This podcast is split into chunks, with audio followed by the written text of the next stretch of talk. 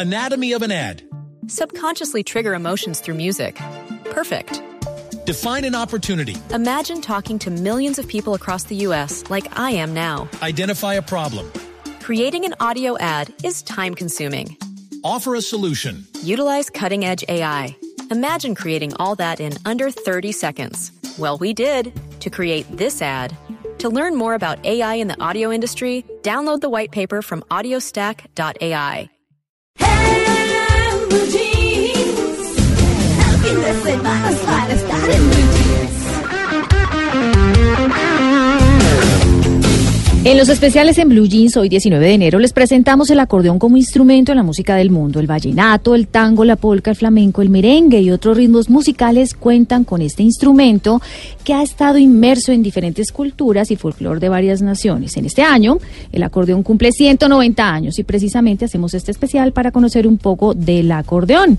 En Blue Jeans, para que nuestros oyentes perciban a través de las ondas de Blue Radio Colombia el acordeón como instrumento en la música del mundo. Música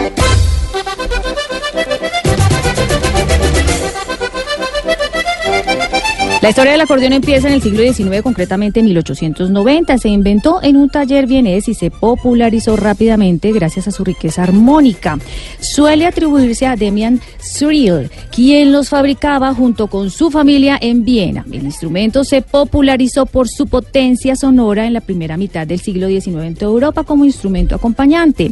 El acordeón logró particular arraigo en el continente europeo concretamente en el este, como lo explica el profesor Egberto Bermúdez. Pero ustedes sabían que fue inspirado en un instrumento chino? No, no tenían la menor idea. Ni idea. Doña Silvia. La verdad no. No, yo pensé que era así, austríaco. O de Alemania. O ¿no? alemán, Alemán, sí, todos Pues aquí la inter- interesante historia que nos cuenta el profesor Egberto Bermúdez, musicólogo de la Universidad Nacional.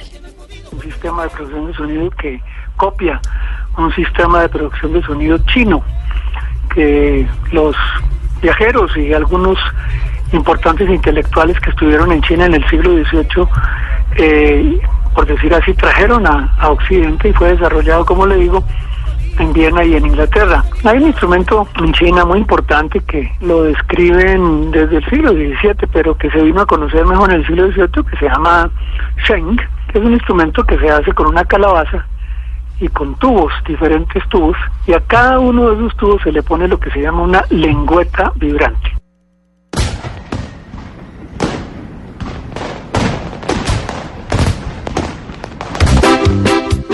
Rusia, por ejemplo, era propio de cafés, cabarets o circos. También la historia cuenta que el acordeón se hizo más popular por cuenta de los gitanos balcánicos. De hecho, se consideró al acordeón como el piano del pobre y también se le recuerda como un instrumento callejero que es interpretado por personas con discapacidad visual. En Italia era usual luego de una jornada de duro trabajo, como lo explica Diego Rodríguez, quien es asesor de la Embajada de Italia y colaborador en el Instituto Italiano de Cultura. en las fiestas tradicionales donde se festejan la, la historia, digamos, de algunos de estos pequeños pueblos en el sur de Italia, aún hoy en día se tocan estas canciones pues que tienen un origen totalmente popular, generalmente se hacían durante las fiestas después de haber recogido la uva o eh, digamos otros frutos de la tierra después del verano.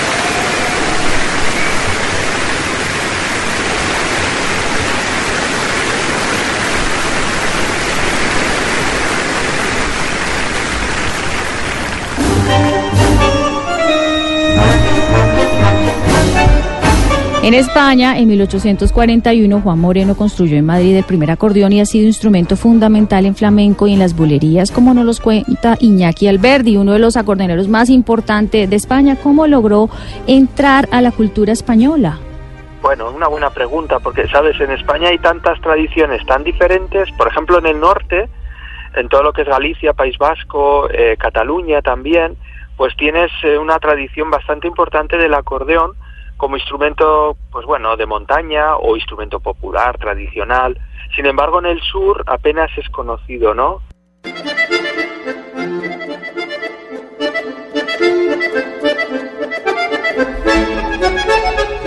Y así lo interpreta Iñaki Alberdi, acordeonero español.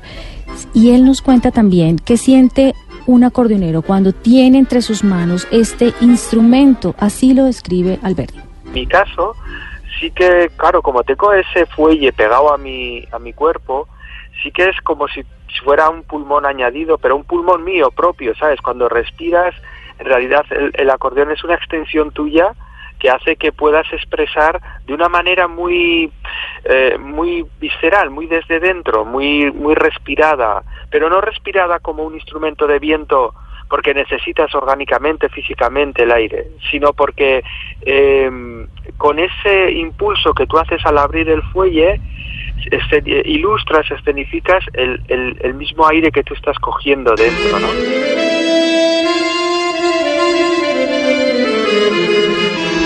El acordeón como instrumento de música clásica, como compañero de la polka y las piezas de música europea, pero también de piezas árabes como Java Nagila, la famosa melodía que hace referencia al versículo 24 del capítulo 118 de los libros de los Salmos, que ustedes saben que no faltan en el repertorio de las fiestas judías.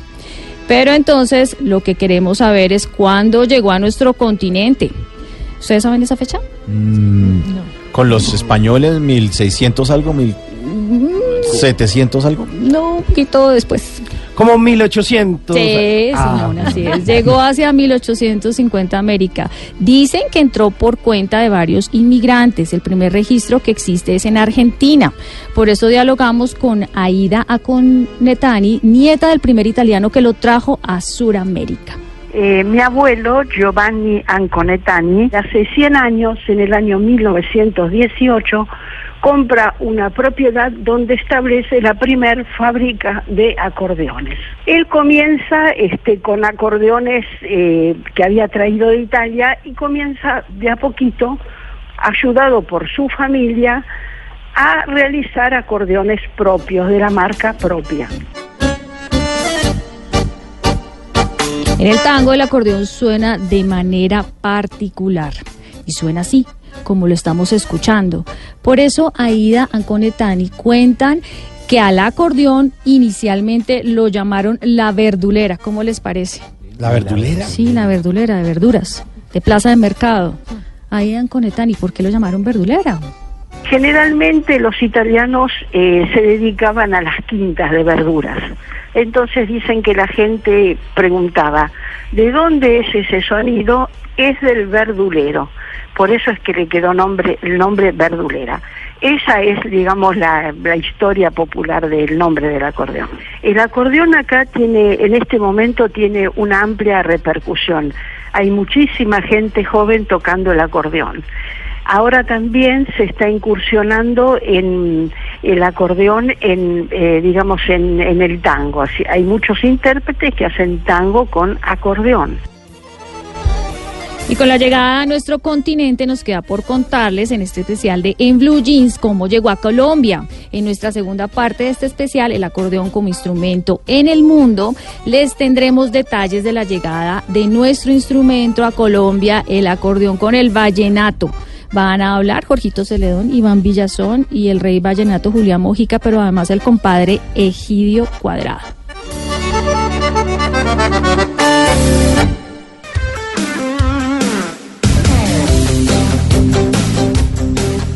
Y volvemos con este, este especial en Blue Jeans, el acordeón como instrumento en la música del mundo. Hicimos un breve paso por su historia, el acordeón inspirado en un instrumento chino y lo escuchamos en canciones de Piazzolla, en el tango, la polka, el flamenco, el merengue y otros ritmos musicales. Ahora les contaremos cómo llegó América a nuestro continente. Guayando. Y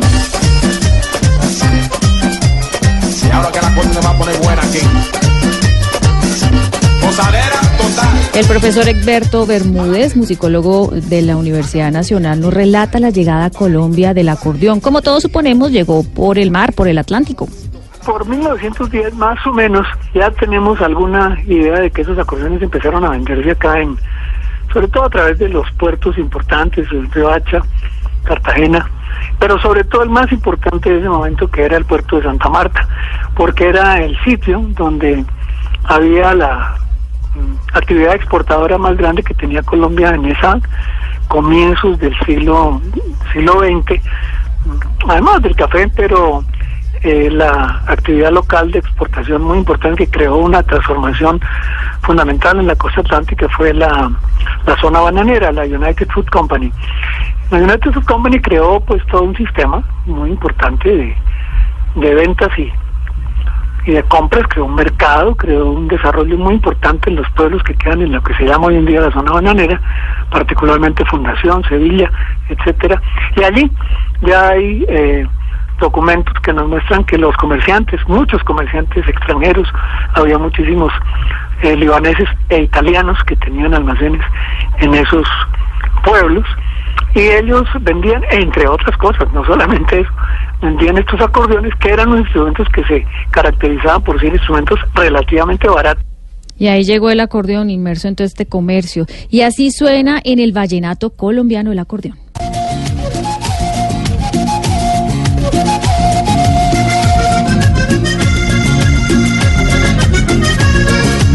Uno de los artistas más conocidos en el mundo, colombiano, por difundir el vallenato es sin duda alguna Carlos Vives, quien acompañado de Egidio Cuadrado logró internacionalizarlo. El compadre Egidio lo deja todo en el escenario cuando lo interpreta y dice, él así marca el sentimiento de un acordeonero.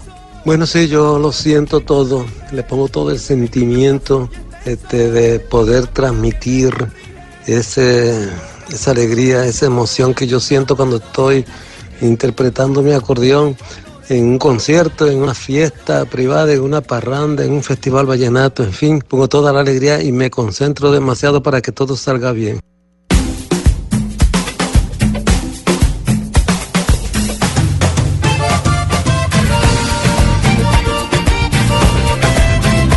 ¿Cómo le suena el acordeón de Gidio Cuadrado? Buenísimo, lo máximo. sabrosura. Simón. No, me hace mover los hombros y todo. ¿eh? Oye, Mari, Es una marca totalmente reconocida. es una marca internacional. tiene, tiene su propio estilo. Eh. Carlos Vives sin Egidio Cuadrado, dicen los expertos, no sería el artista internacional del no. momento. Y obviamente lo que dice Egidio Cuadrado al acompañarlo tantos años, ha sido su compañero inseparable, como todos lo sabemos. Él, como acordeonero, ha tenido que adaptarse a, ritm- a ritmos inesperados como el rock. Eso es lo que ha hecho Carlos Vives. Un ritmo como el rock con acordeón. Eso El acordeón es un instrumento que gracias a Dios se presta para tocar toda clase de música. Yo en el acordeón toco este, rock que aprendí a tocar con mi compadre Carlos. Este, me está volviendo rockero, mejor dicho. Y aprendí a tocar ranchera, este, balada, este, música este, en general mexicana. Pero los vallenatos que más me gusta interpretar, me gusta mucho el clásico que grabamos de La Gota Fría. Es un, es un CD, un long play, pues, como decíamos en ese entonces, donde yo le puse todo el sentimiento de mi corazón. Y en sí me gusta toda, interpretar toda clase de música, especialmente pues el vallenato en el acordeón. Y más que todo, Jaime Molina es un tema que me gusta interpretar bastante, ya que fue el tema que más nos dio a conocer, tanto a nivel nacional como a nivel internacional, con mi compadre Carlos Vive.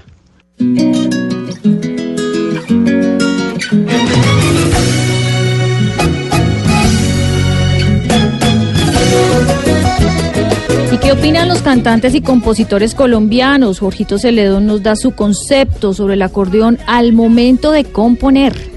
Bueno, es como un un complemento para lo que yo escribo. Yo no soy acordeonista, pero cuando escribo algo estoy pensando siempre en, qué aire va a ser, por ejemplo, si va a ser en paseo, en puya, merengue son, que son los cuatro aires de nosotros. Entonces ya cuando le va cogiendo cuerpo ya sabes si ya la tiraste para el paseo, para el son o para los, los otros dos aires.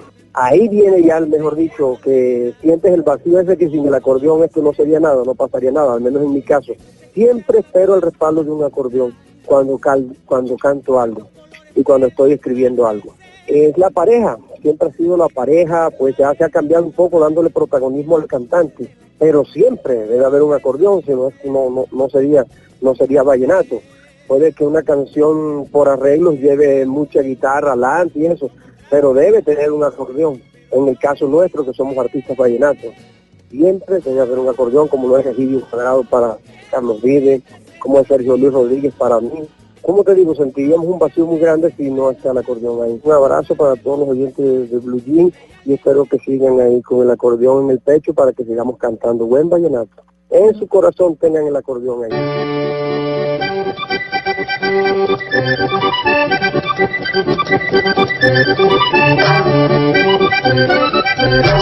Y así tendremos el acordeón en el pecho. Cuando estábamos realizando esta investigación con Paola Vega nos dimos cuenta que Jorge Celedón y Iván Villazón respetan mucho a los acordeoneros, ¿saben? Ellos hablan de que son compositores, cantantes, pero respetan mucho ese espacio de su compañero.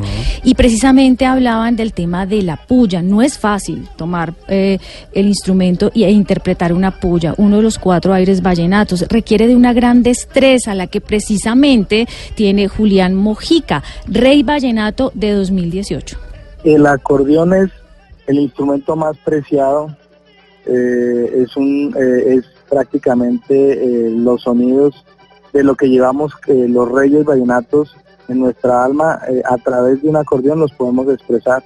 Hay algo que la gente tiene que saber y un acordeón nunca suena de la misma forma dependiendo de la, de la persona en que la, en que la interprete. Entonces es algo, digamos que es una conexión directa del alma de nosotros los músicos vallenatos o de los reyes vallenatos hacia un público a través de un acordeón.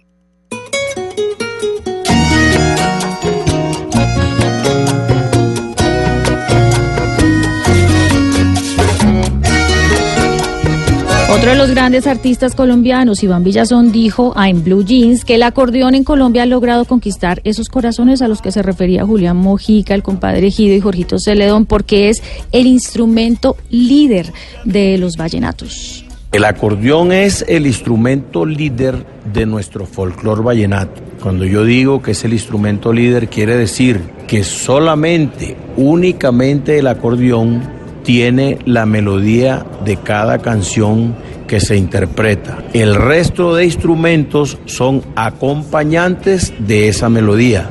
O sea que si usted le quita el acordeón a un conjunto vallenato, queda una gente tocando y usted no sabe qué es lo que la gente está tocando porque se va la melodía, que es lo que identifica la canción.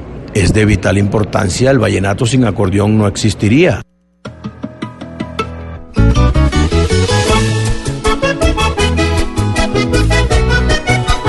Pero ¿por qué son inseparables acordeón, acordeonero y cantante vallenato? A juicio de Iván Villazón, esto es lo que pasa al momento de componer, de interpretar y de dar un, show. Yo no soy acordeonero, soy cantante, pero conozco muchos acordeoneros y soy amigo de ellos. Yo creo que el acordeón se convierte eh, en un solo, la persona y el acordeón se convierten en un solo ser, se integran tanto, el instrumento se integra tanto con la persona que es como el traductor de lo que tú tienes dentro y lo expresas a través del instrumento. Y el sonido del acordeón tiene un misterio, eso sí no te lo puedo explicar, debe ser algo sociológico, algo psicológico, porque el sonido del acordeón eh, es, eh, es eh, le arruga a la gente el corazón y es un instrumento que llega que llega muy fácil al gusto, al corazón, al sentimiento de la gente. El sonido.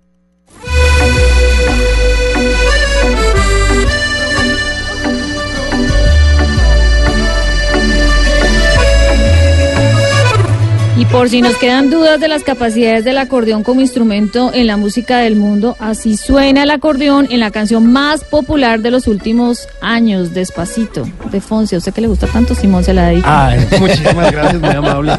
Me la voy a disfrutar despacito. Por ser la canción más escuchada del mundo. Además, pues tenía que tener el acordeón también. Sí, obvio, ¿no? ¿Cómo no le iban a interpretar? buenísimo. Suena muy chévere.